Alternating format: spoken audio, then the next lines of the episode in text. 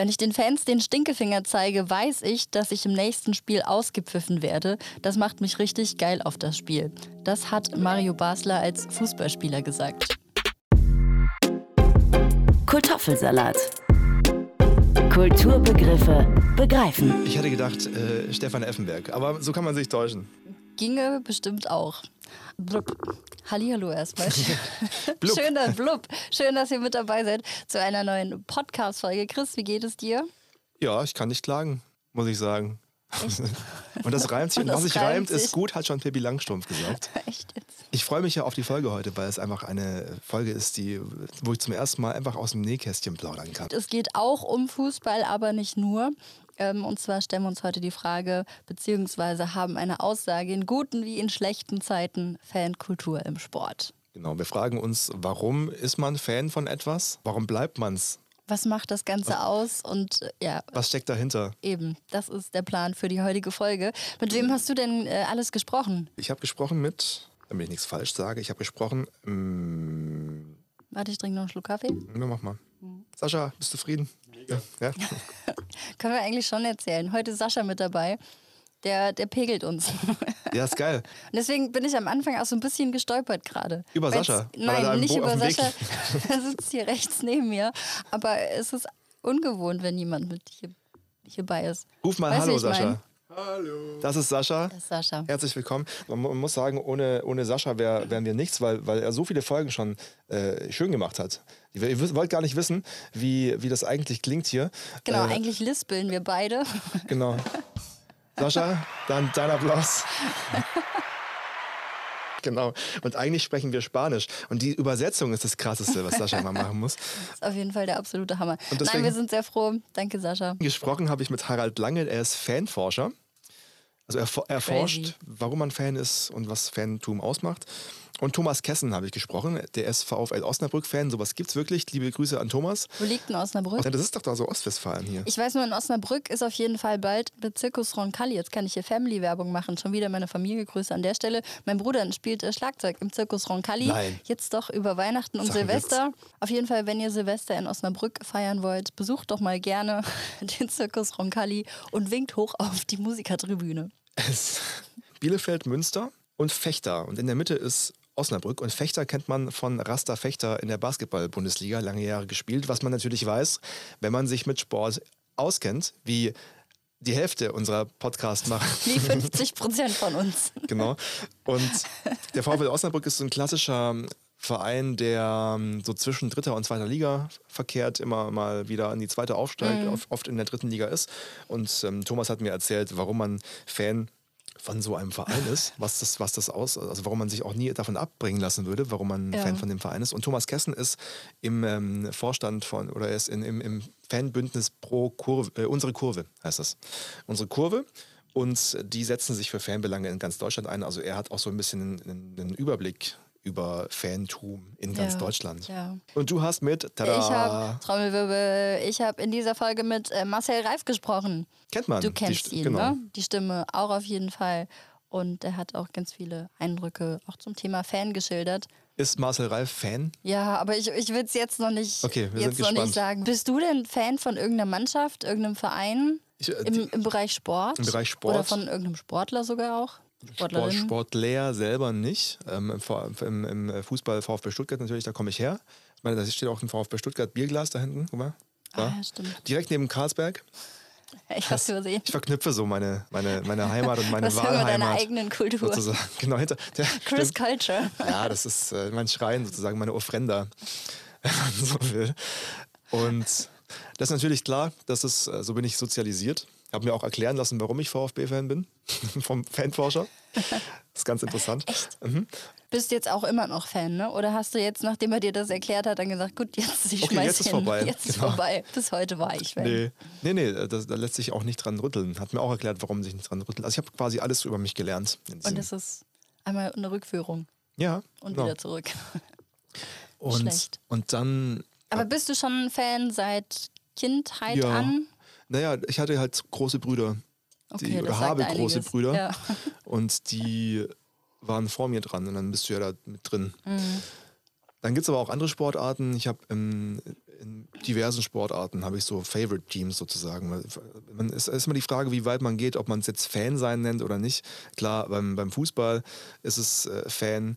Und welche Sportarten sind das alles, in denen du so Favorite Teams oder irgendwas hast? Genau, im Eishockey haben wir, haben wir eine Mannschaft, die in der, in der DEL spielt, in der ersten Liga. Bietigheim äh, Steelers heißen die. Da bin ich als Kind immer zu den Spielen gefahren. Es war eine, eine 45-minütige S-Bahn-Fahrt. Ich weiß nur, dass Rapper, Rapperin und Bowser, die kommen aus Bietigheim. Ja, guck. Hm, Biesingen, Bietigheim oder so. Irgendwas. Bietigheim, Bissingen. Genau. Und in Bietigheim war meine, meine, habe ich meine Jugend in, in, der Eishalle verbracht, sozusagen. Also samstags Fußball, freitags äh, Eishockey, weil Eishockeyspiele sind wöchentlich. Ja. Freitag und Sonntag spielen die immer, einmal zu Hause, einmal auswärts. Das heißt, du hast jede Woche ein Spiel gehabt. War eine, eine schöne Zeit und ich, das, dafür habe ich ja längst keine Zeit mehr, aber ich verfolge sie dann halt trotzdem noch ähm, und gucke hin und wieder mal, was machen die so, aber ja. gucke jetzt keine Live-Spiele mehr. Okay. Und Basketball haben wir in Ludwigsburg, einen Bundesligisten, da war ich mal ein Jahr lang Stadionsprecher, was auch sehr lustig war. Aber da guckst du jetzt auch nicht aktiv irgendwie Spiele. Nee, das habe ich zu der Zeit gemacht, wo ich bei denen gearbeitet habe. Da habe ich dann schon auch geguckt, weil da war es dann zum Beispiel, das war sehr interessant, da gibt es ja Playoffs in so mhm. amerikanischen Sportarten. Und es war in der Schwebe, ob die Saison vorbei ist oder ob sie es in die Playoffs schaffen. Sie mussten das letzte Spiel in Oldenburg, glaube ich, auswärts gewinnen, damit es, nee, in Frankfurt, in Frankfurt auswärts gewinnen, damit die Saison weitergeht und ich weiter zu tun habe. Mhm. Und dann habe ich halt extrem mitgefiebert, weil ich äh, wusste, sie müssen gewinnen, damit die Saison damit weitergeht. Du deinen Job genau. Und du? Jetzt kann man hier ähm, mal Butter bei die Fische. Butter bei die Fische, äh, so ein bisschen Werder Bremen. Also wenn es um Fußball geht, bin ich auf jeden Fall Werder Bremen. Sympathisant. Fan würde ich jetzt nicht sagen, aber Sympathisant auf jeden Fall. Ich kann dir auch gar nicht sagen, warum. Wahrscheinlich auch, weil es so familienbedingt ist. Ne? Mein Papa kommt aus Bremen. Der übrigens in seiner Praxis einen Werder Bremen-Schal in Saarbrücken ja, über ganz der demonstrativ hat er, hat er da seinen, seinen Werder Bremen-Schal irgendwie über die Anmeldung getackert. Ist auch immer ein guter Gesprächsstoff, um ehrlich zu sein. Mm, genau, deswegen, also Bremen Sympathisant. Eine Zeit lang, weiß ich nicht, wenn es um Fußball geht, war ich auch immer so Anti-Bayern. Keine Ahnung warum. Anti-Bayern-Sympathisant. Anti-Bayern-Sympathisant. Es war mir egal, welche Mannschaft, Hauptsache die Bayern haben nicht gewonnen. So. Warum? Dortmund fand ich mal ganz gut. Warum hast ich fand die so arrogant und so eingebildet und gefühlt haben die eh jedes Spiel gewonnen und das, das fand ich nicht so schön. Und dann ja. halt auch die Frage so, okay, die kaufen sich ihre Mannschaft zusammen und, und haben dann die Kohle irgendwie ja, das war auch keine ex exzessive Phase oder so, sondern ja. immer, wenn halt irgendwie, wenn ich dann Fußball mitbekommen habe, war ich okay. Hauptsache, es gewinnen nicht die Und Bayern. Ähm, Dortmund fand ich auch immer ganz, ganz gut, weil die, die kamen irgendwie relativ herzlich rüber. Und das war es dann aber auch. Und andere Sportarten? Auch nicht so wirklich. Und Basketball bin ich raus, Eishockey bin ich auch raus. Ich habe viel und gucke auch immer noch gerne ähm, Eiskunstlauf. Aber nur, weil ich es super schön finde. Eiskunstlauf Ultra. ja. Schalalala. Ich stelle es mir nur so bildlich vor, wie, wie, wie du einen Eiskunstlauf hast und, und eine volle Tribüne mit. So. Ja, das ist eigentlich so. Ich bin gar nicht so, also wenn halt eher Sympathisant, aber jetzt nicht, dass ich irgendwas aktiv wirklich, wirklich verfolge. Ja. Und ich mag, also ich bin noch so ein bisschen zwiegespalten, wenn es um so Fantum geht allgemein, weil ich ich habe immer sehr viel Respekt für die Le Respekt für Respekt. die Leistung, die die Leute da irgendwie erbringen und, und feiere das auch irgendwo, aber nicht so krass, dass ich mich dem Ganzen jetzt irgendwie hingeben würde. Wie ist es außerhalb also. vom, vom Sport? Ich bin Fan von Whisky. Kann man auch sagen, wobei das eine ganz andere Bedeutung ist. Sozusagen. Ja, aber da ist ja die Frage, ab wann ist man denn eigentlich Fan? So, was ist sympathisant oder, oder für was hat man Sympathien und wann ist, ist man halt wirklich irgendwie ein Fan? Braucht man dazu Fanartikel? Muss man dafür regelmäßig Whisky trinken, zum Beispiel? Der erste äh, Nachrichtensprecher meines ersten Senders in Stuttgart, als ich beim Radio angefangen hatte damals, da war WM 2010. Und dann lief immer in der Redaktion die Spiele. Dann meine ich so, ah, bist du auch äh, Fußballfan? Weil er so mitgefiebert hat. Und meinte, ah, ich bin, ich bin kein Fan. Äh, Fan kommt von fanatisch. Ich bin Sympathisant. Ja. Sympathisant war, kein Fan. Sympathisant auf jeden Fall. Ich habe auf jeden Fall ähm, auch eine Definition rausgesucht. Ein Fan ist nämlich jemand, der für etwas überschwänglich begeistert ist. Und dann gibt es natürlich noch die Hardcore-Leute als, äh, als Groupies. Und auch da fand ich auch, da habe ich mich richtig geärgert, als ich das gelesen habe. Ein Groupie ist eine meist weibliche Person, die ihre Aufmerksamkeit einem Idol oder Star aus der Kunst und Kultur widmet. gibt es aber auch im Sport, oft auch in sexueller Hinsicht. Groupies gehen über das weitgehend als normal zu bezeichnende Verhalten eines Fans hinaus, ohne jedoch als Stalker zu gelten. ja. Die lassen sie halt ran, die Sportler oder die. Zum Beispiel. Wobei ich jetzt noch nie was von Groupies im Sport gehört hätte. Das ist, kennen wir doch eher so aus der Rockmusik. Echt nicht? Szene. Nee. Aber wenn du überlegst, du hast irgendwelche Meisterschaftsfeiern oder irgendwelche mhm. anderen Anlässe, Feierlichkeiten, wo dann halt entsprechend bekannte Personen aus dem Sport unterwegs sind, die Leute, die wirklich so hardcore am Start sind, die kriegen das schon mit. Und wenn es dann halt irgendwie Mädels sind, die sind dann auch vor Ort zur Stelle. Ich denke da immer an die, an die Kids, die bei den Auflösungen von so Boybands dann in reihenweise umgekippt sind. Ja. Damals, als die Kelly Family sich zum ersten Mal aufgelöst hatte, gab es, glaube ich, übel die. Oder Take die, That ja. zum Beispiel. Was macht uns, aber was macht uns zum Fan? Was glaubst du? Ich glaube, es ist irgendeine, ver, irgendeine verwurzelte Verbundenheit, die einem vielleicht aber auch schon mitgegeben wird, ohne dass man es groß beeinflussen kann. Ich glaube, es ist, es ist wieder wie alles. Wir könnten hier am Ende jeder Folge einfach nur immer denselben Satz abspielen. es ist halt Identität und Herden, Herden. Der Mensch ist ein Herdentier. So, wir machen, wir machen das, was andere auch machen und lassen uns davon so mitreißen. Ja. Ich bin mal gespannt. Du hast doch mit dem Fanforscher gesprochen. Genau. Äh, und ich habe ihn gefragt, warum bin ich eigentlich VfB Stuttgart-Fan? Da muss in ihrer Kindheit irgendwas schiefgelaufen sein. Ne? Das wäre so eine schöne Antwort, leicht humoristisch. Aber Fakt ist, sie sind wahrscheinlich, deshalb habe ich in diese Richtung so geantwortet, schon seit ihrer Kindheit VfB-Fan. Das stimmt, ja. Seit sie sich für Fußball interessieren. Und das liegt wahrscheinlich daran, dass sie im weitesten Sinne oder im nächsten Sinne aus der Gegend kommen und ganz wahrscheinlich daran, dass viele ihrer Freunde auch VfB-Fans waren. Möglicherweise sogar in der Familie wichtige Bezugspersonen eine Affinität zum VfB hatten oder aber auch ähm, selbst Fan, Fans waren. Also das sind so die klassischen äh, Ursachen für unser persönliches Fußballfan-Sein. Heißt also, der Mensch ist auch da ein Herdentier sozusagen, wo es, ja, ja, ja. Wo es in den meisten Und, Fällen ist. Genau, genau, genau was ich äh, hier in Saarbrücken zum Beispiel beobachte. Hier gibt es den ersten FC Saarbrücken, der ja lange Zeit in der Versenkung verschwunden war, der jetzt wieder um den Aufstieg in die zweite Liga spielt. Und äh, da merkt man, dass so ein Fantum eben bei vielen nicht totzukriegen ist. Die gehen dann auch mit in, in, in, niedere Zeiten. Woran liegt das denn? Also warum suche ich mir als Mensch nicht denjenigen dann aus, der vielleicht Ersatzerfolg hat? Ja, weil es nicht um den Erfolg geht sondern es geht um eine Bindung. Das ist mhm. etwas sehr Ideelles, ähnlich wie eine Partnerschaft. Aber in einer Hinsicht ist Phantom in der Bindung vielleicht sogar noch intensiver als Partnerschaft. So seine Freundin, seinen Freund verlässt man nach einer Zeit unter Umständen. Aber seinen Fußballverein, den behält man in der Regel ein Leben lang. Egal was passiert, bei 1860 oder so, die steigen ab bis in die dritte, vierte Liga, aber die Fanbasis bleibt. Die wird dann zwar ruhiger, zurückhaltender und wartet, ist geduldig und freut sich dann, wann steigen wir in die dritte, zweite und wieder in die erste Liga auf.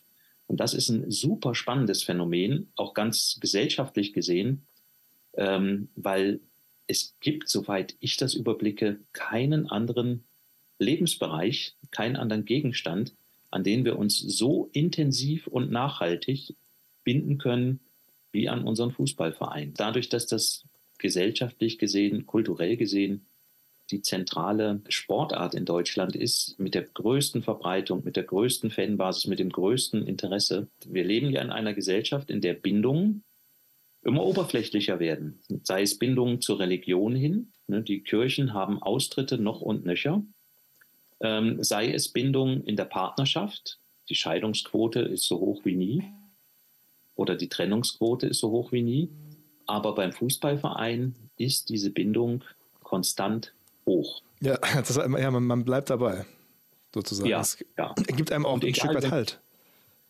Ja, die, das nimmt man mit. Also halt, wenn Sie jetzt die VfB-Fahne im Hintergrund haben, das machen Sie ja nicht, um den Raum zu schmücken, sondern das gibt ihnen Halt. Erinnerung. Das gehört dazu das sozusagen zu einem. Das gehört genau. Identitätsstiften vielleicht auch, oder? Ja, ganz, ganz ja, genau. Ja. Das ist ein Stück Identifikationsfläche. Wie kann das sein, dass es so eine Diskrepanz gibt zwischen, ähm, dass es so polarisiert, sage ich mal? Also es gibt die Leute, die, die sind knallharte Fußballfans und andere interessieren sich überhaupt nicht dafür und sagen, wie kann das sein? 22 Leute laufen den Ball hinterher, wie interessiert sowas? Hm. Das hängt einfach vom Zugang ab, dass man in einem Umfeld groß geworden ist, wo man keine Gelegenheit hatte, das kennenzulernen. Ähm, wo dann in der Phase, als man sich, als sich die, die, die Freunde vielleicht für Fußball interessierten und gebunden haben, dass sie vom Fußball auch geprägt wurden, da hat man andere Dinge gemacht. Ja. Ähm, und das war beispielsweise in meiner, meiner Kindheit fast unmöglich. Deshalb sind in meiner Generation ist fast jeder irgendwie noch Fußballfan, mhm. Weil es da nicht so viele Alternativen gab. Und dann im Laufe der Jahre und Jahrzehnte bis in unsere Zeit, jetzt haben die, hat die aufwachsende Generation unfassbar viele Möglichkeiten, Interessen auszubilden. Da gibt es auch ganz neue Dimensionen, wie beispielsweise dieses ganze E-Sports-Szene, dieses ganze Gaming. Ähm, setzt ja schon im, im ganz frühen Kindheitsalter an, dass die da in diese Szenen reinwachsen und da auch Zeit verbringen. Und jetzt gibt es ja das Phänomen, dass Kinder schauen auf YouTube und auf anderen Portalen anderen beim Computerspielen zu. Ja. Als ich das das erste Mal bei meiner Tochter erlebt habe, war ich irritiert. Ne? Dachte, was machst du denn da? Erst dachte ich, sie kann da irgendwie mitspielen, aber nein, die gucken sich das an. Und das fand ich lächerlich. Ne? Was machst du denn da? Und ähm, sie sagte, du guckst auch Fußballspiele, ne? spielst nicht mit. Und dachte ich, ja, hast du recht. Dann wollte ich zwar sagen, es ist was anderes, habe ich aber nicht, mhm. wollte erst mal drüber nachdenken. Das ist halt was, was ich so mit meinen Erfahrungen nicht wirklich fassen kann. Was ich aber beobachte bei Kindern, die machen das jetzt und ich kann es nicht verstehen. Ist es denn eigentlich aus, aus, aus wissenschaftlicher Sicht was anderes, was passiert in den Menschen, ob ich Fußballfan bin oder ob ich Fan von einer Band bin zum Beispiel? Sagen wir mal, psychologisch gesehen ist es in etwa das Gleiche. Mhm. Weil im Kern steht dieses Phänomen, dass sich Menschen an andere Menschen, an Sachen, an Gegenstände oder an Themen binden. Das ist aus psychologischer Sicht der Kern des Fanseins. Und dann gibt es natürlich einen Kontext, in dem mein Fansein stattfindet. Also so einen Rahmen. Und der Fußball hat dann natürlich einen geschichtlichen Rahmen, einen historischen Rahmen, einen Traditionsrahmen. Während wenn ich in der Musik irgendwo Fan bin, ist dieses, diese, dieser thematische Rahmen ein anderer. Dieser thematische Rahmen erlaubt es auch, dass ich beispielsweise Fan von mehreren Musikgruppen, von mehreren Einzelkünstlern sein kann. Dann habe ich zwar vor allem als Teenager ein ganz großes Idol, für den ich brenne, aber das schließt nicht aus, dass ich noch zwei andere enorm klasse finde, auch deren Poster in meinem Zimmer aufhänge. Und auch da sage ich bin auch Fan. Da fällt mir die Frage ein, wenn wir an internationale Fanszenen denken. In den USA ist es, ist, also fand, fand ich es erstaunlich, äh, als ich dort mal ähm, NBA und NHL angeschaut habe, in ähm, Boston und Miami. Und sowohl in Miami als auch in Boston äh, hat jeder bei Toren oder Körben für die Auswärtsteams mitgeklatscht, wenn sie schön waren. Da geht es also quasi gar nicht so um, trotz dieser, dieser Fanbase in Miami sozusagen, ging es denen gar nicht darum, dass ihr Team gewinnt, sondern die wollten nur einen guten Spielzug sehen und haben das dann abgefeiert. Ist das eine ganz andere Kultur? Ja, das ist eine andere Kultur. Und um die zu erklären, muss man historisch ein bisschen ausholen. Ja. Aber das ist super spannend. In Deutschland im Fußball wäre sowas undenkbar. Genau. Dass ein Schalke ein Dortmund-Tor bejubelt, auch wenn es genialisch war, wie er das rausgespielt hat. Das geht gar nicht. Das ist undenkbar. Das geht sogar so weit, dass wir unfaires Verhalten von den Rängen einfordern, wenn die anderen vorne liegen. Ne? Nun haut doch mal drauf, nur ja. die Brechstange. das ist in unserem Sprachjargon so üblich, weil dieses rivalisierende Moment, dieser Kampf, wir gegen die, das prägt die, die, die Fußballkultur auch in der Bundesliga heute noch. Wenn man sich die Geschichte des Sports in den USA anschaut und auch die Geschichte von NFL und diesen anderen Profiligen, dann war das tatsächlich so, dass die quasi aus dem Zirkus und Schausport erwachsen sind. Mhm. Also da sind dann Athleten, Sportler, also Leute, die, die irgendwas sehr gut konnten, rumgezogen und waren dann in so einem Team und irgendein Zirkusdirektor, sage ich jetzt mal so ein bisschen in Anführungszeichen, hat die gemanagt und dann sind so an manchen Orten solche Teams entstanden würde. Lassen Sie uns zum Abschied aber noch kurz auf die Rivalität schauen. Sie sagten ja, die gehört hier noch, noch dazu zumindest. Und hat man denn aus äh, forschender Sicht dann Verständnis dafür, dass es dann auch mal kracht? Dass es, dass es wirklich Polizeieinsätze gibt, dass, dass ähm, Fankultur ja oft so in der Kritik steht, weil, weil die einen oder anderen über die Stränge schlagen ich höre daraus, dass sowas dann halt einfach durch die Rivalität irgendwo auch dazugehört und man damit umgehen muss. Und dass das jetzt nichts per se ist, was man ähm, vermeiden kann. Ja, Verständnis habe ich nicht dafür. Aber ich kann es erklären und ich kann es verstehen. Ja. Ähm, aber, aber nicht tolerieren und, und auch nicht akzeptieren, nur weil es quasi historisch gesehen schon immer dabei war. Also es gab schon Tote bei mhm. Fußballspielen aufgrund von rivalisierenden Auseinandersetzungen in den 20er Jahren des letzten Jahrhunderts. Also die Geschichte des Fußballs, auch in Deutschland, ist auch immer ein Stück weit eine Geschichte von Gewaltthemen. Ne? Da spielt sich auf den Rängen, in den Kurven, in den Stadien einiges ab an Gewaltszenen. Und das kommt natürlich aus dieser nicht beherrschten Rivalität heraus. Ne? Da sind die, haben sich dann einfach nicht im Griff. Ja. Man geht dann aufeinander los äh, und man kann diese Symbolik die symbolische Bedeutung des Spiels, die hat man als solche nicht begriffen, sondern man fühlt sich so weit involviert, dass man dann auch gern in den gegnerischen Block laufen möchte und die Niederlage, die man gerade auf dem Spielfeld kassiert hat, dann mit den Fäusten äh, nochmal besiegeln will oder vertiefen will oder eine andere Wendung geben will.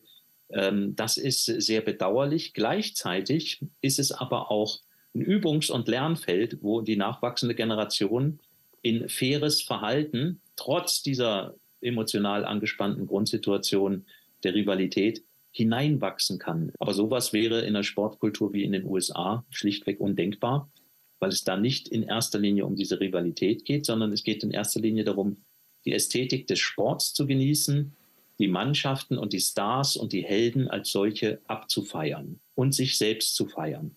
Also das ist eine ganz andere Inszenierung. Interessant, was er gesagt hat.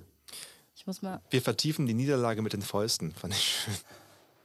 Auch eine Möglichkeit und am allerbesten war eigentlich der, der Einstieg, dass er gesagt hat, da ist in ihrer Kindheit ordentlich was schiefgelaufen. Er ist übrigens gar kein Fan von irgendwas, hat er mir erzählt.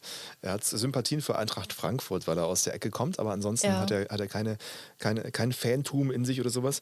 Äh, was er gesagt hat noch, was, was äh, ich wichtig finde zu sagen, ist, ähm, dass diese, dieses Thema äh, Fußballfans stigmatisieren in, in Gewalttäter du, du bist in einem Fußballstadion sicherer, immer sicherer, als du zum Beispiel auf dem Oktoberfest bist. Das kann ich das heißt, mir gut Es war nochmal ganz wichtig ja, zu, zu, sagen, ja. dass diese Debatte immer völlig, völlig falsch ist eigentlich. Finde ich auch gut, dass er das sagt, weil ich glaube, bei allem vergisst man halt auch einfach so die Riesengemeinschaft, die ja dennoch da ist. Ne? Sei es dann mal so, so Quereleien hin oder her, aber im Endeffekt je nachdem, wenn du halt mit dem falschen Trikot im falschen Block sitzt, dann hast du vielleicht doch ein bisschen Pech gehabt. Aber prinzipiell, wenn irgendwas, also es geht ja insgesamt um den Sport, ja. um äh, das, das gemeinschaftliche Erlebnis. Ich habe mir noch ein paar, ein paar Notizen gemacht. Ja, interessant war, dass es nicht um den Erfolg geht, also weswegen man auch so lange bei einem Verein bleibt, sondern eher um die Bindung. Dass du, ja, und das, der Gedanke ist mir dabei auch gekommen. Ich meine, ein Verein sagt dir ja nicht, ich finde das, was du jetzt hier gerade machst, blöd oder, oder wie auch immer, sondern das ist so dieses Gefühl von, man ist halt oder, oder wird akzeptiert, so wie man ist und muss auch keine, keine Rechenschaft irgendwo ablegen ähm, und, und so, wie man dem Verein irgendwie treu beisteht, das ist vielleicht jetzt ein bisschen hochtrabend formuliert, ne? aber so wie man dem Verein beisteht, ähm, so, so ja, hat man, ist, ist der Verein auch für einen da, weißt du? Also ja. so, so sinnbildlich irgendwie gesprochen. Man kann da so, ja, in, in der Gemeinschaft, du wirst akzeptiert, all deine Sorgen finden da irgendwie kommen unter. Es ist ja auch so eine Subkultur, so ein, so ein Fan. Wie sagten die Toten Hosen äh, in äh, ihrem Song Auswärtsspiel? Äh, es ist egal, wer heute siegt, weil es um was anderes geht. Ja, und das halt auch irgendwie Fantum noch intensiver ist als eine Partnerschaft. also das war mir jetzt neu, dass es tatsächlich keinen Lebensbereich keinen anderen Lebensbereich gibt, an dem wir uns so nachhaltig binden können. Ja. Ja, dass es natürlich auch irgendwo identitätsstiftend ist, einem eine bestimmte Richtung gibt und je nachdem, in welchem thematischen Rahmen man sich bewegt, wie er ja auch sagte, erlaubt es einen dann entsprechend auch Fan von mehreren Dingen, Vereinen, whatever zu sein. Ich muss bei diesem oder musste bei diesem identitätsstiften Aspekt dran denken, wie ich mal in einem Jahr war ich mal bei zwei Länderspielen und zwar einmal Deutschland gegen Irland in Dortmund und Fußball, ne? Genau. Und nee, Deutschland, Irland in äh, Gelsenkirchen auf Schalke und äh, Deutschland gegen Schottland in Dortmund. Ich war immer im Auswärtsblock. Mhm. Einmal mit den Iren und einmal mit den Schotten zusammen. und äh, bei Schottland waren wir zu, zu viert oder zu fünft, sind wir aus, aus Stuttgart nach Dortmund gefahren und dann äh, saßen wir da in diesem Auswärtsblock mit, mit 10.000 Schotten, cool. was schon allein schon ein cooles Erlebnis war. Und dann waren rechts neben uns so ein recht alter Mann und links eine Frau, mhm. die ähnlich alt waren, die waren über 70 oder sowas. Und ähm, dann meinte irgendwann der, der Mann, ob es denn möglich wäre, dass einer von unserer Gruppe mit ihm tauscht, damit er neben seiner Frau sitzen kann. Oh nein. Und dann haben die erzählt, dass sie gerade ihren äh, 50. Hochzeitstag haben. Und ihr saßt und in der Mitte. Die haben von ihren Kindern als, äh, zum, zur Feier des 50. Hochzeitstags das Auswärtsspiel in Deutschland geschenkt Wie bekommen. Wie schön. Und dann haben wir natürlich getauscht und dann durften sie neben, nebeneinander sitzen und sich das Deutschland-Schottland-Spiel angucken. Ach toll. Ja. Ich war noch nie live im Fußballstadion. Ich habe auch noch nie live im Fußballspiel gesehen. Das muss ich unbedingt noch machen. Wirklich noch nie. Ja, ich weiß. Schande über dich, Schande über deine Kuh. ich, nee, habe ich echt noch nicht gemacht. Irgendwie, es kam noch nicht dazu. Ich wollte mir Bremen halt unbedingt das einmal ist, angucken. Das ist skurril. Aber jetzt im Winter denke ich mir halt auch schon ein bisschen Spaß. Ich, ich war sogar schon mal in Bremen im Stadion. Ja, siehst du mal. Und wenn du jetzt live auch schon öfter mal äh, Spiele beziehungsweise da Fuß, also jetzt bezogen auf Fußball, Fußballspiele ja. gesehen hast, wie sind denn so die ganzen Choreografien und Aktionen, die irgendwie Fans da veranstalten oder, oder die jeweiligen Blöcke? Was meinst du mit wie? Ist das schon beeindruckend oder äh, nimmt man das als so beeindruckend wahr oder, oder wirkt das, ich weiß gar nicht, wie wirkt also, das oder hat das auf dich gewirkt? Doch, das ist, ist ja immer, immer ähm, kommt darauf an, wo man ist. Also wenn es in Stuttgart ist, bin ich ja meistens mit drin, dann stehst du drunter von, von außerhalb sieht es schon hübsch aus. Es macht viel, viel Atmosphäre auch aus. Das, das Beeindruckendste, was ich erlebt habe, glaube ich, war ein Auswärtsspiel in Middlesbrough in England, Europapokal. Und da, da ist so, das, das Stadion ist sehr klein dort. Ich glaube, 30.000 passen da mhm. rein. Und in England gibt, gab es, es gibt jetzt inzwischen Stehplätze, aber die gab es jahrelang nicht wegen einer hier die Katastrophe von Hillsborough, wer es kennt, da sind äh, Tribünen eingestürzt und deswegen hat man da die Stehplätze abgeschafft für Jahrzehnte. Und gibt es erst seit kurzem wieder. Damals noch nicht und dann, dann sitzt das ganze Stadion, aber die stehen dann trotzdem auf, halt auf ja. und da gibt es so, in Deutschland hast du ja so Stimmungsblöcke, aus denen Fangesänge rauskommen. Mhm. Fangesänge übrigens, weißt du, wo Fangesänge herkommen? Nee, absolut keine Die gibt es schon immer sozusagen, seit es Sport äh, gibt. Ich kenne es halt äh, von mir aus dem Volleyball. Habe ganz lange Volleyball gespielt und da, je nachdem, welche Mannschaft gespielt hat, da verstehst du kein eigenes Wort. Also das, ist richtig laut auf jeden Fall. Ja. So die ganzen Schlachtrufe. Es fing ja schon an, als wir Jugendfußball gespielt haben und dann haben wir die ganzen Kinder immer gesungen, wenn, wenn wir zum Beispiel mit der ersten und der zweiten Mannschaft bei Hallenturnieren waren, dann die, die zweite Mannschaft immer gesungen, keiner wird es wagen, keiner wird es wagen, unseren VfL zu schlagen. okay. So fing das alles an damals. Und ähm, ich habe ein Interview gefunden mit Professor Brunner, der ist in Freiburg ein, äh, der Leiter des Instituts für Musik und er hat Netzathleten, einem äh, Portal, mhm. ein Interview über Fangesänge gegeben und hat äh, gesagt, dass sowas wie Fangesänge es schon seit der Antike gibt. Voraussetzung dafür ist die Kombination von Sport, Musik und Menschen. Die Fußballgesänge im engeren Sinne dürften in den 60er Jahren entstanden sein. Sie gehen zum einen auf die englische Tradition des Hymnensingens vor einem Cup-Finale-Spiel zurück, hier It's Coming Home und so.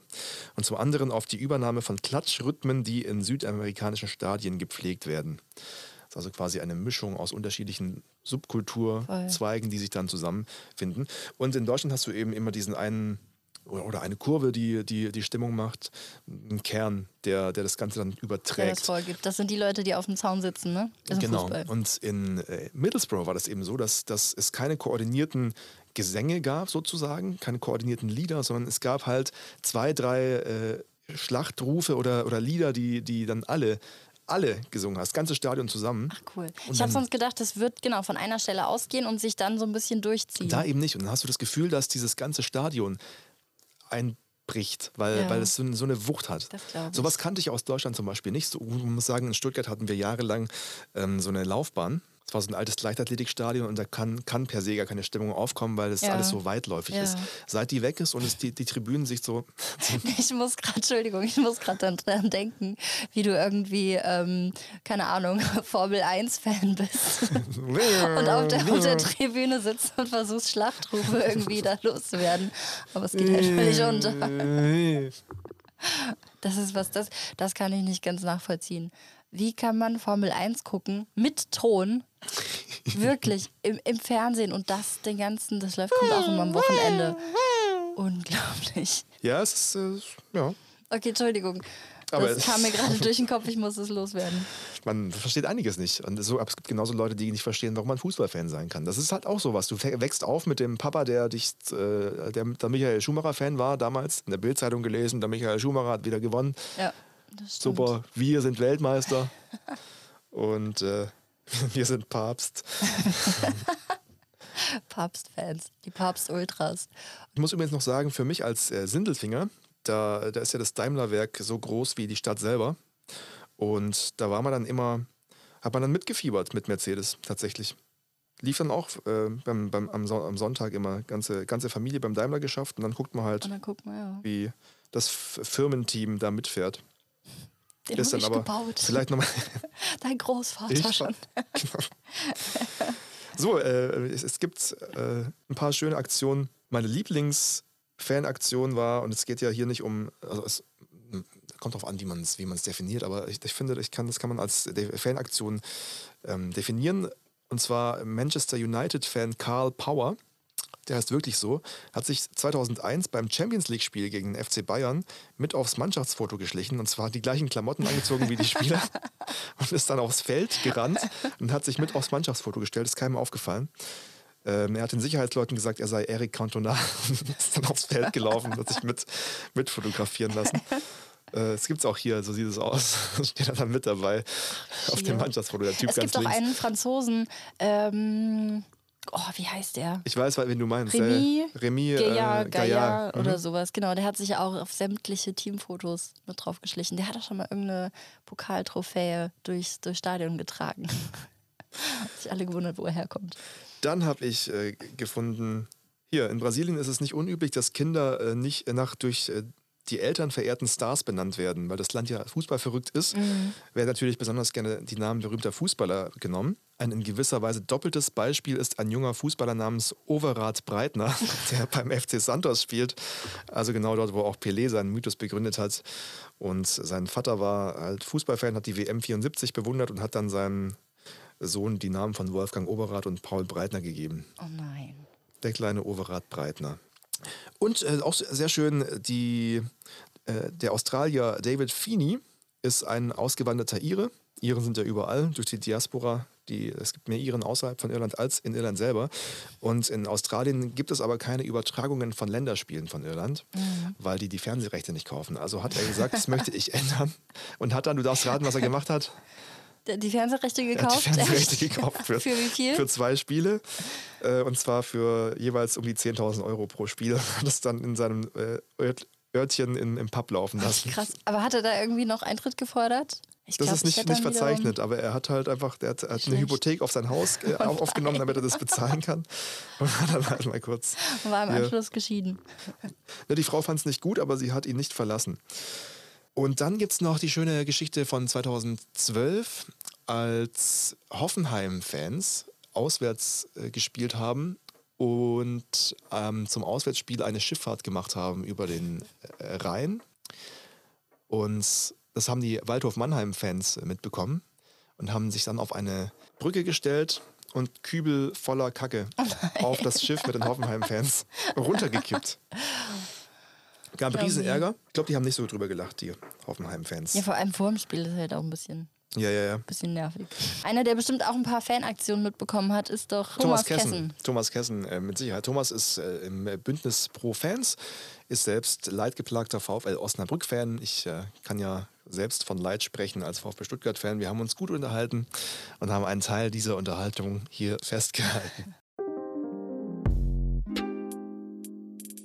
Tatsächlich, ich verstehe die Frage nicht. Ja, äh, weil das, also ich habe mich da noch nie hinterfragt, das ist halt selbstverständlich. Ähm, alles, also wenn der VfL spielt, dann will ich dort sein, dann will ich das erleben. Und äh, gut, dann hat mich das Leben irgendwann nach Köln geführt, aber das heißt ja nicht, dass ich nicht mehr zum VfL gehen kann. So ein bisschen aufwendiger zugegeben, aber äh, ja, natürlich gehe ich da weiterhin. Jetzt würde aber der amerikanische Fan, wir hatten es vorhin davon, sagen, äh, dann gehe ich halt zum FC. Das würde dem deutschen Fan niemals in den Sinn kommen. Was glaubst du, warum ist das so? Ja, ich glaube, der große Unterschied ist ja einfach dann die, die Verbundenheit. Ne? Ähm, Gerade in Deutschland, auch nicht nur im Fußball, auch im Handball beispielsweise oder in anderen Sportarten, geht ja ähm, Fansein einher mit Lokalpatriotismus. Wenn man sich die Geschichte des Fußballs anguckt, war es ja zu Beginn ein Kampf der Städte sozusagen. Es haben ja die, die besten Spieler von Stadt X äh, haben bei Verein X äh, oder äh, so gespielt und dann äh, sind die angetreten gegen Stadt Y, wo dann äh, im Verein Y die besten Spieler aus Stadt Y waren. Und das war dann immer so ein, so ein lokalpatriotisch gefärbtes Kräftemessen der, der jeweiligen Städte. Ähm, und das lässt einen dann natürlich nicht los, weil ähm, ich glaube, wenn ich jetzt allein nur auf mich gucke, ich bin da groß geworden, ich habe da so mindestens die ersten 20 Jahre meines Lebens verbracht, manche mehr, manche weniger. Ne? Und dann hast du viele erste Male, erste ja. Mal zur Schule gegangen oder erste Male, die vielleicht in einem Podcast nicht unbedingt erwähnt werden sollten. ähm, und äh, genauso hast du, äh, oder damit entsteht natürlich auch eine Bindung. Ja. Äh, und diese Bindung lässt sich dann natürlich nicht einfach so los. Sicherlich gibt es das auch, um Gottes Willen, ne? keine Regel ohne Ausnahme. Aber es entsteht eine Bindung, die je nachdem, wie dann auch die, das weitere Setting ist, ähm, immer weiter hält. Was würdest du sagen, so aus deiner Sicht als äh, auch Fan-Bündnismitglied, wo sind so die interessantesten oder die lautesten Fans, ähm, die, die du findest, ich, ich muss aus eigener Erfahrung sagen, ich finde in Frankfurt ist es sehr extrem, was ich so äh, erlebt habe im Laufe der Jahre, ähm, würde ich sagen. Hast du, hast du so Beobachtungen gemacht? Das ist halt die Frage, worauf es dir ankommt oder wo, wo, wonach diese Maßstäbe bemessen sind. Ähm, es kann ja sein, dass alleine, ja, wo, wo, ist, wo ist es im Durchschnitt so? Dann mag sicherlich Frankfurt ganz weit vorne sein oder Dortmund. Ähm, aber wo ist insgesamt, wo kann es mal richtig äh, explodieren im positiven Sinne? Dann ist natürlich eher die Frage nach irgendwelchen Endspielen, Relegationsspielen und dergleichen. Und dann kann, äh, kann es auch an, an vermeintlich unscheinbaren Standorten äh, ziemlich cool sein. Ähm, und darüber hinaus ähm, muss man sich auch nicht auf Deutschland beschränken. Also Argentinien zum Beispiel ist phänomenal, was da im Stadion abgeht. Afrika genauso, aber vollkommen anders. Ähm, also es sind sehr viele positive Ausreißer nach oben. Es ist bloß immer die Frage so ein bisschen, ja, welche, welche Maßstäbe legt man an oder wonach sucht man vielleicht auch oder was, was erwartet man? Das ist, glaube ich, auch noch so eine Frage, die da mit reinspielt. Was ich sehr interessant fand, gestern kamen äh, Zahlen, es haben 17 Millionen äh, Leute, glaube ich, das, äh, oder, oder zumindest waren 17 Millionen Fernsehzuschauer, haben das Spiel geguckt, Deutschland gegen, gegen Spanien. Ähm, auf der anderen Seite sagen aber alle, ja, ich gucke WM nicht, ich gucke es nicht. Und ähm, dann interessieren sich doch viele dafür. Trotzdem hast du ähm, beim, gerade beim Thema Fußball, das polarisiert extrem, finde ich. Das heißt, entweder bist du Fußballfan oder du interessierst dich überhaupt nicht dafür und sagst, pff, 22 20 Leute laufen den Ball hinterher, was soll das? Was würdest du sagen, warum ist ähm, es, oder was gibt es einem, Fan von etwas zu sein? Warum ist das für dich wichtig und, und, und gut? Kann ich ehrlicherweise gar nicht beantworten. Ähm, das Einzige, was ich dazu sagen kann, dass der Fußball an der Stelle ein sehr zauberhaftes Spiel ist, weil er so simpel ist, dass alle sich darauf verständigen können. Ähm, also machen wir uns nichts vor, Fußballregeln sind ja relativ einfach. Ja. 11 gegen 11, eigentlich braucht man noch nicht mal einen Schiri. Äh, Platz abgekreidet, Tore äh, und dann geht's los. Wenn es zu hart wird, ist es ein Foul. Äh, ab und zu muss man mal einen Einwurf oder einen Abschluss pfeifen. Das war's ja eigentlich schon. Und diese dass es so simpel ist. Ich glaube, das ist der große vereinende Moment, weswegen dieses Spiel auf der gesamten Welt gespielt wird. Ist ja vollkommen egal, ob in irgendwelchen reichen Ländern, äh, was weiß ich, in Japan, wo sie dann auf irgendeinem Hochhaus noch einen Soccercourt installieren, oder auf irgendeiner äh, Karibikinsel oder im, in den ärmsten afrikanischen Ländern. Überall hat man dann noch mal kurz so ein Viereck abgekreidet und findet ein paar Leute und einen Ball. Und genau das ist, glaube ich, das, was insgesamt den Zauber des Spiels ausmacht. Äh, ich könnte mir vorstellen, dass ähm, genau die, diese, diese Schlichtheit des Spiels, der gleichzeitig dieser Zauber innewohnt, ähm, die Grundlage dafür legt, dass man überhaupt Fan dessen ist. Denn ähm, wenn ich mir angucke auf der Welt, ähnlich ist es, glaube ich, mit Formel 1 wo mhm. man ja ganz platt gesagt auch sagen muss, da fahren einfach nur Leute im Kreis. Ja. Hat auch, glaube ich, eine relativ große Fanbase. Ähm, und je komplexer die Sportart wird, umso schwieriger wird es. Aber was, was glaubst du, woher kommt das, dass man Fußballfans so kriminalisiert? Also man, man ist ja, es ist ja immer, es, äh, in Leuten, die sich nicht in dieser Welt bewegen, konnotiert da immer was Negatives mit, finde ich. Ich persönlich würde sagen, dass es eine äh, Entwicklung hat. Wenn man sich noch an die, an die 80er zurückerinnert, gut, du und ich hatten da jetzt nicht so die tragenden nee, Rollen ja. in den 80ern beim Fußball äh, aufgrund unseres Alters, aber ähm, man kann sich ja mit Menschen unterhalten, man kann Texte lesen und so weiter oder sich Schilderungen geben lassen. Ähm, da war es ja erstens viel, viel krasser als heute. Ähm, und zweitens, es hat keinen Schwein interessiert. Ja. Also wenn man sich mal so auf YouTube irgendwelche Spielberichte der, von irgendwelchen Erstliga-Derbys in den 80ern anguckt, da wird dann halt ein bisschen über das Spiel berichtet. Dann sieht man im Hintergrund, wie auf den Tribünen äh, irgendwie Dutzende von links nach rechts und rechts nach links laufen, sich da gegenseitig auf den Mappe hauen. Äh, das wird dann vielleicht mit einem Nebensatz noch erwähnt vom Kommentator und dann geht es weiter ums Spiel und fertig. Und irgendwann mal kam ein Switch, weil irgendwann mal war plötzlich auch das im Fokus. Manche sagen, spätestens mit der WM 2006 oder im Vorfeld der WM 2006, als dieser in Deutschland vergeben wurde und an der Sicherheitsschraube gedreht wurde. Ob das wirklich so war oder nicht oder wann genau dieser Zeitpunkt war, ja, auch da müssten, müssten sich die Gelehrten das mal angucken. Gleichwohl, ähm, irgendwann kam es mehr in den Fokus und damit äh, hat sich auch vieles verändert. Sei es die Berichterstattung, die ähm, plötzlich deutlich kritischer wurde, also nicht Kritik im positiven Sinne, sondern eher ja, verurteilend bis vorverurteilend wurde. Ähm, aber natürlich sind auch viele andere Interessensgruppen, haben dort Hand in Hand gearbeitet. Ne? Sei es irgendwelche Sicherheitspolitiker, sei es irgendwelche Vereinsoffiziellen, die plötzlich ein, ein möglichst makelloses Produkt Fußball haben wollten. Ähm, auch Pressemenschen haben natürlich, ne, Springerpresse ganz weit vorne, können natürlich dann schön Aufreißer machen mit irgendwie einer Headline und äh, groß äh, irgendwelchen Krawallbildern ja. äh, und haben da natürlich auch direkt mehr Klickzahlen beziehungsweise höhere Verkaufszahlen. Ähm, und so sind da viele unterschiedliche, gleichwohl aber mächtige Interessensgruppen unterwegs, die, ähm, glaube ich, diese Situation dankend angenommen haben. Lass uns zum Schluss noch auf den VW Osnabrück gucken. Ähm, dein, dein Verein, es ist ja so, dass, dass, dass nach ich glaube, wie, wie lange war, war der VfL in der, in der dritten Liga, bevor es zum Aufstieg ging 2019? Ich glaube, zehn Jahre oder sowas und dann zwei Jahre mhm. zweite Liga und dann. und dann zwei Jahre zweite Liga und jetzt wieder. Und jetzt wieder zurück. Es ist also immer so ein, so ein ähm, eher in den unteren ähm, Regionen äh, dabei sein. Wie, warum verliert man da dann nicht die Motivation? es ist nicht nur der, der sportliche Erfolg, sondern es ist ja ganz viel drumherum. Es ist ähm, erstmal der, der Verein als solches, der irgendwo ein, ein Anker ist vielleicht sogar im Leben für manche oder zumindest irgendwo im Kopf oder wie auch immer. Ähm, es ist ganz viel Soziales. Ähm, dafür muss man gar nicht mal im, im, Verein selber engagiert sein. Es reicht ja auch einfach aus, dass äh, Onkel Erwin äh, alle zwei Wochen mit seinen drei Kumpels seit 40 Jahren äh, sich zum Heimspiel an der Bremer Brücke trifft. Und die haben seit 40 Jahren alle Dauerkarte nebeneinander und das ist zelebriert. Hm. Diese ganze soziale Komponente ist ja vollkommen losgelöst von irgendeinem sportlichen Erfolg. Klar, wenn der sportliche Erfolg dazukommt, nimmt man den gerne mit und freut sich auch mal. Aber ehrlicherweise ist es sogar eher zelebriert, dass man beim sportlichen Misserfolg oder bei den ominösen Spielen um die goldene Ananas da sitzt und sagt, ah ja, so ist es ja immer, naja, haben wir uns dann gewöhnt, äh, komm, wir gehen nochmal Bratwurst essen. Ähm, und aber auch das ist ja so, ein, so ein herrlich schrullig tradiertes Verhalten, ja, was ja. es ja einmalig macht und was einfach, ähm, also was, was, ich persönlich unglaublich genieße. So, ich kann mich erinnern, als wir ähm, noch in diesen acht Jahren dritte Liga waren und also es war wirklich ein Graupengekicke vor dem Herrn.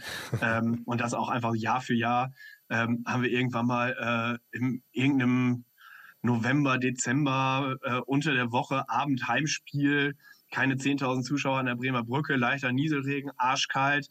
Äh, der VfL spielt nicht gut. Und dann irgendwann in der 30. Minute oder so schießt der VfL völlig überraschend das 1 zu 0 um uns herum freuten sich alle in der Fankurve und ein alter Freund dreht sich zu mir um. Ich selber auch mich nicht gefreut. Ein alter Freund dreht sich zu mir um und sagt, ah, wir können immer noch verlieren. und ich stand da und sage, jo. Und am Ende haben wir 2-1 verloren. Und trotzdem sind wir natürlich die Woche drauf auswärts gefahren und die Woche drauf wieder zum Heimspiel gegangen und machen das auch Jahre später immer noch. Oh, wie schön, ich will das auch. Ja. Nein, ich stelle mir das, ja doch, Guck, du, du, du, du verstehst die Faszination. Ich verstehe es ne? auf jeden Fall und ich bin auch, bin auch begeistert und ich kann, ja, so das Soziale, was er gerade eben beschrieben hat, war nochmal richtig gut. Einfach so diese, man sitzt da mit seinen Leuten und guckt und äh, ja. wenn man, wenn die Mannschaft, die eigene Mannschaft gewinnt, ist super und wenn nicht, dann hat man aber irgendwie, wie er gesagt hat, ja, okay, wie immer und wir essen eine Bratwurst, trinken Bier und dann gehen so, wir wieder heim. So das, ja, ja, und man genau. hat so die Zeit, ja. Man fährt Ich glaube, das hat auch immer viel mit, in dem Moment kann man drumherum mal alles vergessen zu tun. Ja. Auch so ein bisschen, keine wirkliche Flucht, aber so ein Loslösen vom Alltag für, für die 90 Minuten. Wie andere joggen sozusagen. Joggen Zum gehen, um den Beispiel. Kopf freizukriegen, gehen dann die anderen irgendwo wiederum. sitzen, Fußball gucken und Bratwurst essen. So, oder sympathischer, ja genau. Wesentlich angenehmer Ja. auf jeden Fall. Und natürlich auch nochmal so ein Lokalpatriotismus, der halt damit schwingt. Genau. Und äh, der einem gleichzeitig auch einfach so ein Stück weit die Identität gibt. Und was mir auch noch in den Kopf gekommen ist, das ist ja eine Identität, die ist ja nicht wirklich ortsgebunden. Ne? Ja. Also wenn du irgendwann mal, wie bei dir jetzt, du bist dann im, im Saarland gelandet, hast aber deinen Verein im Herzen einfach mitgenommen. So. Und das, das spielt keine Rolle. So. Das ist dann ja nicht, nicht ortsgebunden und man, man hat einfach die, das Stück Identität, was man, was man für sich mitnimmt. Interessant ist ja, dass du im Saarland gibt es ja, hatte ich mit dem äh, Harald Lange, dem Fanforscher, besprochen, es gibt seit einigen Jahren erst den Trend dazu, dass du in Deutschland als Fußballfan auch einen Zweitverein haben darfst, sozusagen. Also du bist äh, der Fan deines, deines Vereins, aber kannst dann gleichzeitig auch, was, was jetzt Thomas nicht macht, aber du kannst auch einen Fan in der ersten Liga zum Beispiel haben, wenn dein Ja. Verein in der dritten Liga spielt. Ja, genau. Und im Saarland ist das ganz groß so, dass, dass viele Leute, ganz, ganz viele Gladbach, äh, Dortmund, so eher die Richtung äh, gehen, weil das auch sehr nah ist. Ich bin aber zuweilen, als ich noch Bahn gefahren bin, äh, ich hatte meine Bahncard 100 zum Pendeln und bin dann immer Bahn gefahren zu den Sp Heimspielen äh, nach Stuttgart auch. Und dann sind durchaus dann doch auch irgendwie so 20, 30 Leute in, in Saarbrücken mit in die Bahn Ja. gestiegen. Und das sind aber Die- trotzdem die Leute, die vielleicht dann auch, äh, ne, ja, wobei, sind, sind das dann auch die Leute, die trotzdem eine Dauerkarte für den, für den FCS, also ersten FC Das kann ich nicht sagen, aber, aber es gibt einem so ein schönes Gefühl, wenn du, wenn du denkst, so, ach guck mal, du bist nicht allein, da Ja. fahren noch, fahren noch Da andere fahren Leute noch mit. andere mit. Aus Saarbrücken Das ist, bis dahin. ich glaube, das ist dann gleichzeitig so ein Gefühl, okay, wir verstehen uns. Und dann, dann habe ich mal äh, Heimspiel gegen Dortmund und ich, ich gehe von der S-Bahn-Station zum Stadion und hinter mir laufen Leute, die äh, hörbaren saarländischen Dialekt haben und sich unterhalten über äh, den äh, DJK Rastpfuhl, wo ich damals gewohnt hatte. Da habe ich gespielt, Volleyball. Und dann, dann äh, waren es Nachbarn von mir, die aber zu Dortmund in den Block gegangen sind. cool, sieh mal an. Tja, Und er konnte auch nicht sagen, warum er Fan ist. Und als er dann aber danach weitererzählt hat, Ja. hat war seine Stimme, die hat die nochmal viel begeisterter geklungen. Ich weiß nicht, ob es dir aufgefallen ist. Ja. So dieses, ah, da war auf einmal trotzdem so viel Emotion und so viel Begeisterung drin, obwohl er es eigentlich nicht, nicht Genau. sagen konnte. Einer, der ganz viel davon mitbekommt, weil er ständig in irgendwelchen Stadien rumspringt und zwar ganz viele Stadien auch sieht. jeden Fall. Das ist Marcel Reif, mit dem du gesprochen hast. Genau. Marcel Reif, ähm, unter anderem Sportkommentator, dem habe ich auch über das Thema Fantum im Sport gesprochen und habe ihn natürlich auch gefragt, von welchem Verein er Fan ist. Warum sind wir Fan von etwas? Naja, weil es irgendwas in uns berührt, was wir aus der Kindheit haben. Das ist so der direkteste Kontakt zur Kindheit noch, denke ich. Also so geht es mir wenigstens. Ich sage immer, Fußball ist das Spiel der kleinen Jungs, das jetzt von, von den Großen halt gespielt wird. Und Ja. ich muss mich da beruflich beschäftigen und mache das ja auch gern. Ich glaube wirklich, das ist nicht, dass man dann nochmal Kind ist, aber es, man, spürt Dinge, die man aus der, in der Kindheit sehr intensiv abgespeichert hat, wenn man wirklicher Fan geworden ist. Sind Sie denn auch Fan von jetzt äh, konkret in, von einem bestimmten Fußballverein? Hm, gut, dass Sie mich fragen. Ja, vom ersten FC Kaiserslautern, weil ich da selber in der ganzen Jugend gespielt habe. Und das ist ja bei euch ums Eck, wenn ich nicht irre. Ja, ich glaube, die beiden Vereine sind sich auch nicht ganz so, also die Fans auf jeden Fall sind sich auch nicht ganz so grün. Ich erinnere mich dunkel. Warum sind Ihrer Meinung nach denn äh, Fans auch so lange dabei? Oftmals ist es ja so ein Verein und dann für immer. Warum? Nick Hornby, der, der wunderbare Schriftsteller, der ganz kluge Sachen nicht zuletzt zum Fußball auch geschrieben hat, in seinem Buch Fever Pitch, da schreibt er einen Satz, nicht du suchst dir den Verein aus, der Verein sucht dich aus. Ähm, das hängt mit vielen Sachen zusammen. Also der Vater in der Regel nimmt einen mit und in der Familie ist das schon so verankert, dass es schon fast dann genetisch weitergegeben wird.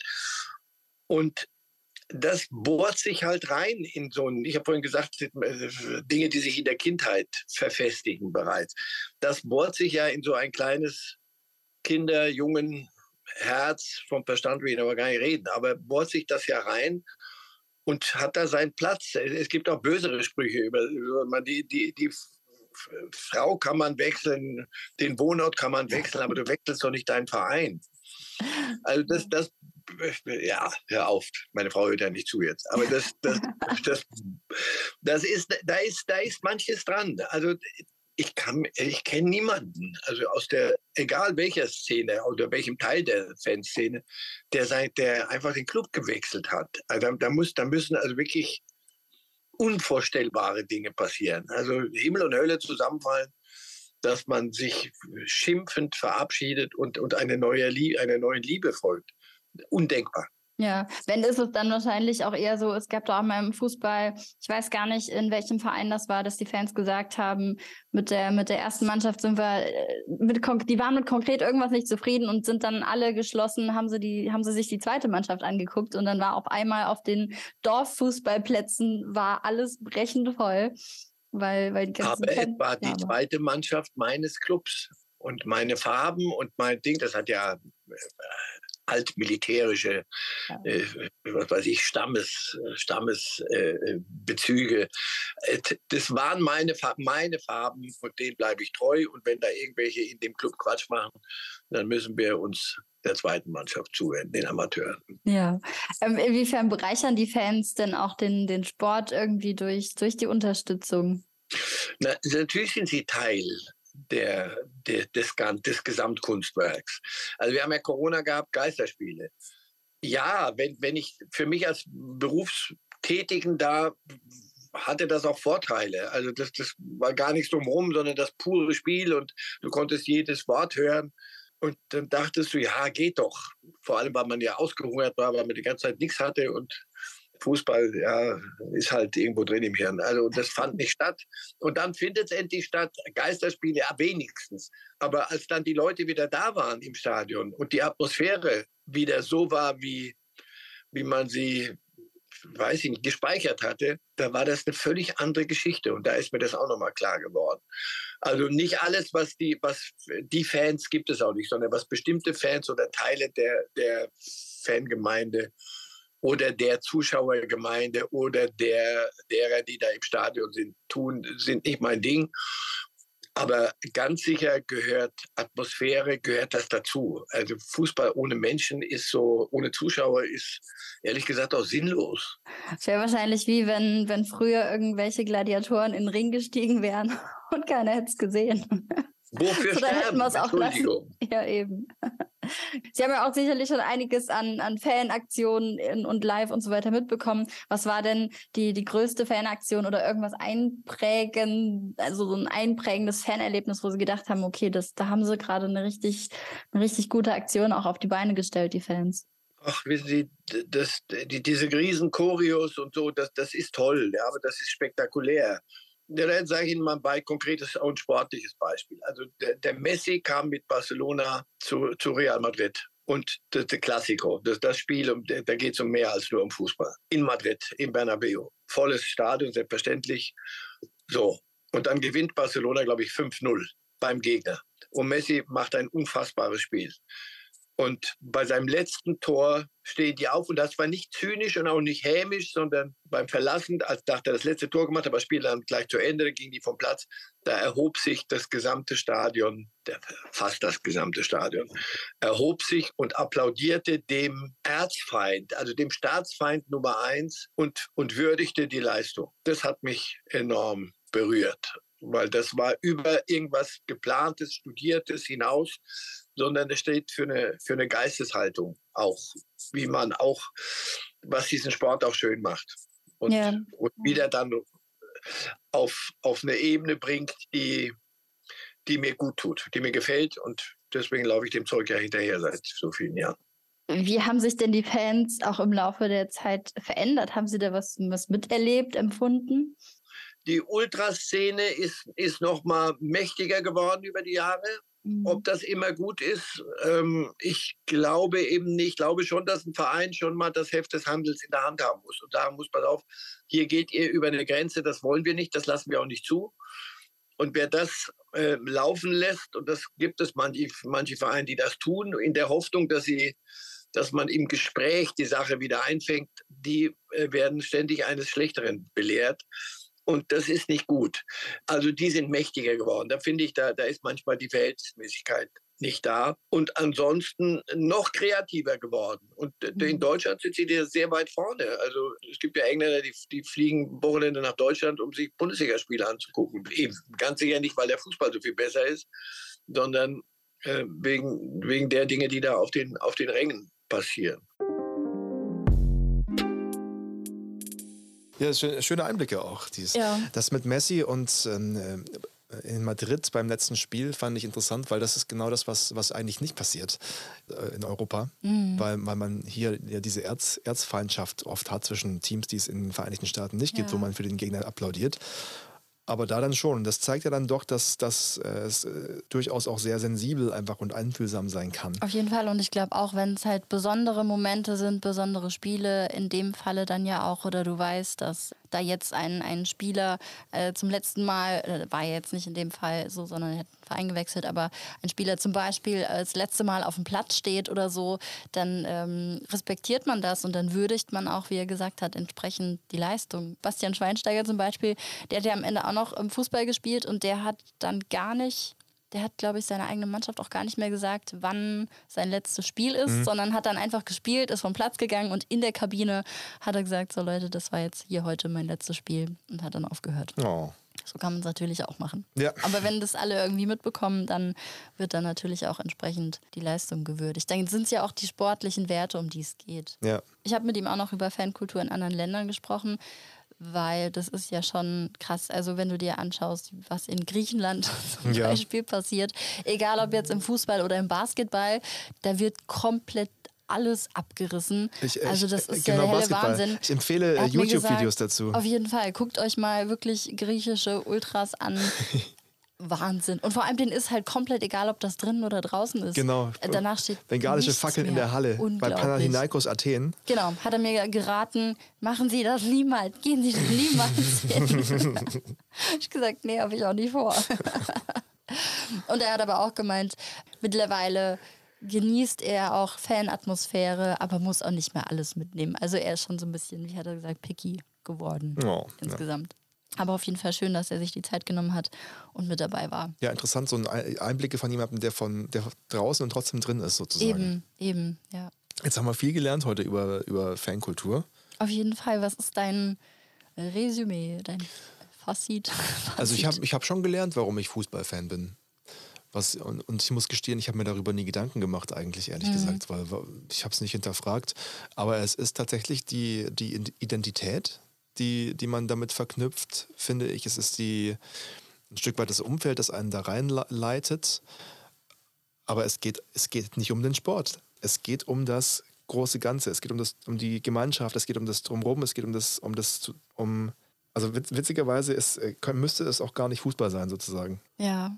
Ich finde auch irgendwie, oder mein Aha-Effekt tatsächlich, das Fan von etwas sein, in dem Falle Fan von einer Sportart sein, von einem Fußballverein, weil wir auch ganz viel über Fußball heute mitgesprochen haben, dass es eigentlich was echt Schönes ist. Mhm. Und dass man das oftmals einfach so durch blöde, wirklich blöde Vorurteile so doof abwertet oder schon in irgendwelche Schubladen, ja, Schubladen, Schubladen packt im Endeffekt und ähm, ja, es geht um die Gemeinschaft, um so eine bestimmte Verbundenheit, auch einfach natürlich irgendwo auch die Liebe zum Sport oder zu der Sportart irgendwo. Das muss man, glaube ich, schon sagen. Aber prinzipiell ist es auch so ein Stück weit eigene Identität, die einem meistens auch schon in der Kindheit mitgegeben wird und die einen, ja, es ist so eine Bindung, die einen nicht mehr loslässt.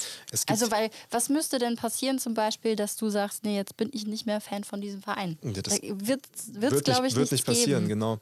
Und ich glaube auch, dass man, dass man aus diesen ganzen Sachen, die wir heute so gehört haben, rausziehen kann, dass es überhaupt kein, kein, keinerlei Gründe gibt, das zu belächeln.